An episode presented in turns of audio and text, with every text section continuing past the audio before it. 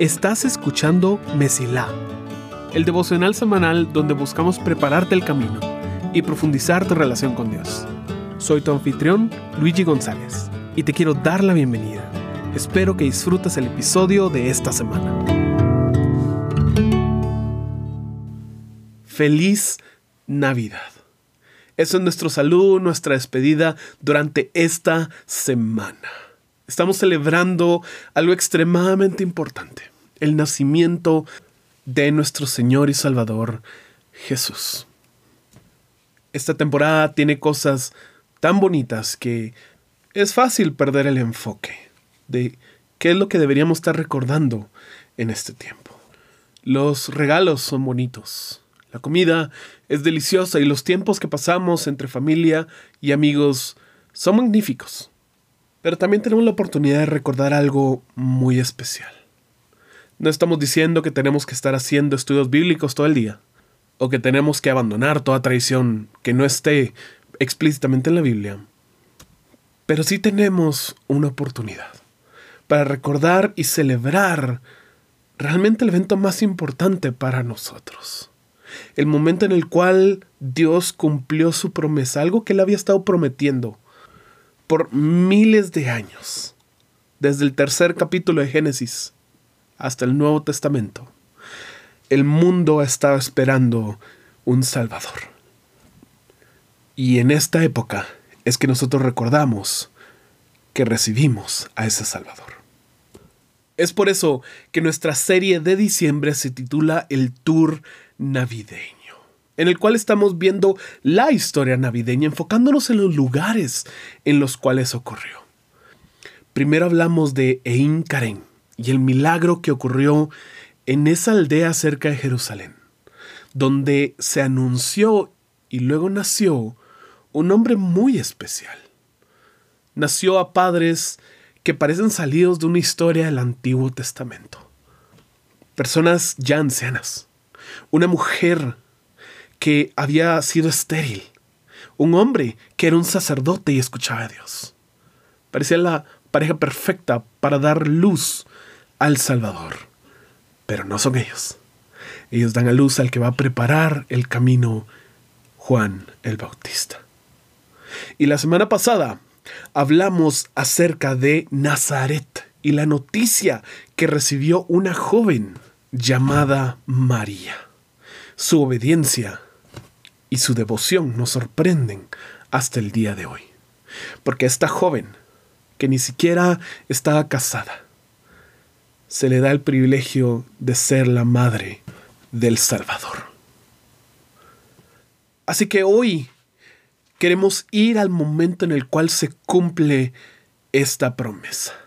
Vimos dos anuncios en dos semanas y hoy empezamos a ver cómo se cumple cada uno de ellos. Así que entremos de lleno al nacimiento en Belén. Ahora, Belén es importante, pero no por ser una ciudad poderosa, no por ser una ciudad grande, sino porque Dios decidió que ejerciera mucha influencia en la historia de Israel. La profecía más conocida se encuentra en Miqueas 5:2, que dice: "Pero tú, Belén Efrata, aunque eres pequeña entre las familias de Judá, de ti saldrá el que ha de ser gobernante en Israel, y sus orígenes son desde tiempos antiguos, desde los días de la eternidad." Aquí claramente se nos dice que el Salvador nacerá en Belén. Y suena tan raro porque nada en nuestra historia nos ha indicado que Jesús va a nacer en Belén. Uno pensaría que el Salvador vendría de algún lugar conocido como Jerusalén, o que viniera de Nazaret, donde estaba su mamá, o cuando María va con Elizabeth. Sabemos de que ella se fue de ahí con seis meses de embarazo. Todos estos lugares suenan lógicos, suenan apropiados para ser el hogar del rey de reyes. Pero no, Dios había decidido que sería Belén. Y la forma en la que lo logra es realmente divertida. Porque lo que hace es de que el emperador César Augusto quiere hacer un censo. Ahora detengámonos de ahí por un segundo. Porque esto significa que Dios utilizó a la mayor autoridad de las personas que estaban oprimiendo a su pueblo para cumplir una profecía. Desde un inicio sabemos, esto es muy intencional. Pero este censo requería que las personas fueran al lugar de donde pues eran. Y María no era de Belén, pero José sí. Y es aquí donde nos enteramos que José es un descendiente de David, del rey David. Y es que si te das cuenta, Belén tiene un significado tan, tan importante. Porque Belén también es un símbolo de la unión de judío y gentil. De personas del pueblo de Dios y personas del mundo. ¿Suena raro? Pues en Belén ocurre otra historia muy muy famosa del Antiguo Testamento. Y es una tragedia que muchas veces no nos damos cuenta que está hablando del mismo lugar, llamado Belén. Y cuando nosotros escuchamos una pequeña ciudad, tal vez pensamos mil personas, diez mil personas, pero aquí estamos hablando de lo que realmente para nosotros sería una aldea de 100, 200 personas un lugar donde todos se conocían entre sí. Esto es Belén. Y aquí, cientos de años atrás, ocurre algo poderoso, la unión entre un judío y una gentil. Estoy hablando, por si no te has dado cuenta, sobre la historia de Ruth, la bisabuela del rey David.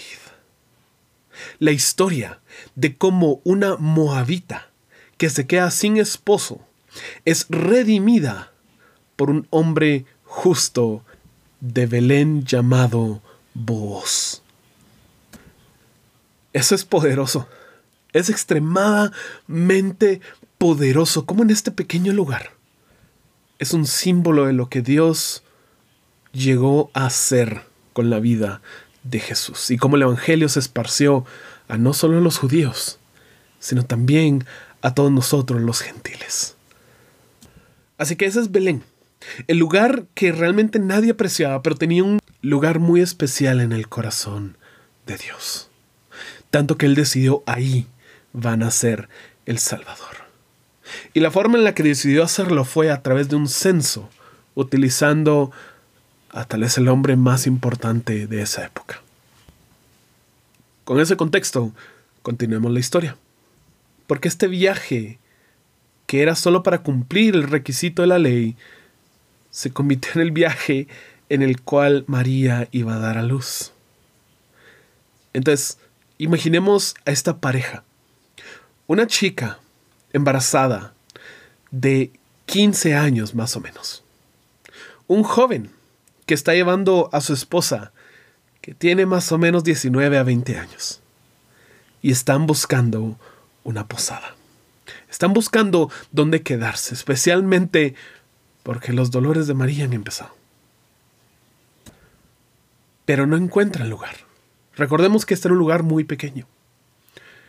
Y lo único que les pueden ofrecer es básicamente un establo. Ahí pueden descansar, ahí pueden pasar la noche. Y entonces nace la luz del mundo en un pesebre. Y no un pesebre como los que nosotros armamos, que se ven bonito, que huelen bonito. No, no, no. Un lugar donde el olor a animales era insoportable. Un lugar donde definitivamente les preocupaba cómo tener un bebé ahí. Sin ayuda, sin apoyo, los jóvenes se enfrentaron tal vez una de las noches más difíciles de su vida. Y en ese momento, sin nadie más presente, nace Jesús. Y este nacimiento es anunciado. Es anunciado a pastores. Es anunciado en las estrellas. Y reyes magos extranjeros son los que se dan cuenta de esto y vienen a buscarlo. ¿Cómo habrá sido para María, después de tener un nacimiento tan difícil, el que aparezcan todos estos pastores que le digan queremos adorar a su hijo? ¿Cómo habrá sido que cuando llegan los reyes magos, más adelante, le traemos regalos para su hijo?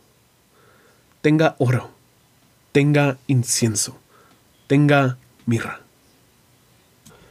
cada uno con un simbolismo increíble, porque era oro por ser el rey de reyes. Era incienso porque Jesús sería nuestro sumo sacerdote. Y era mirra, un polvo que se utilizaba en perfumes especialmente para muertos, porque Jesús sería nuestro sacrificio.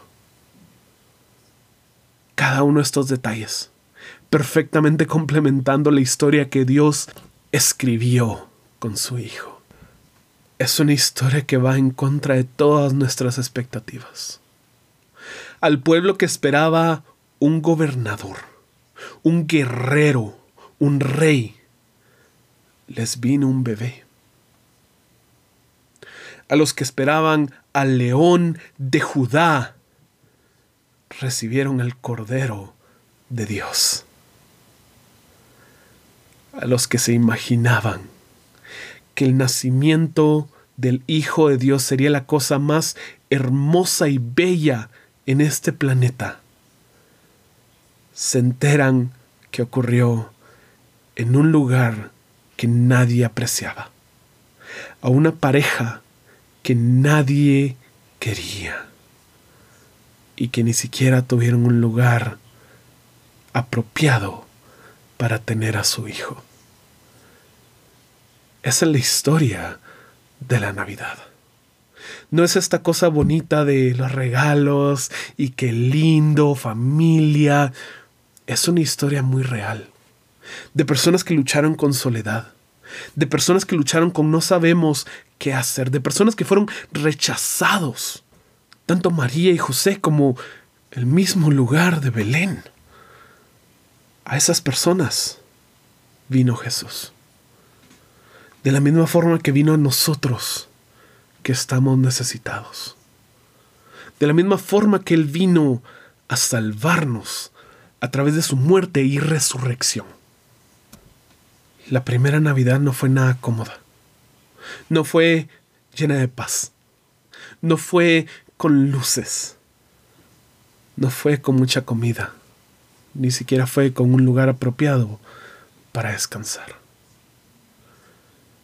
Y a lo que nos quiere invitar a que reflexionemos es que ese es nuestro Dios.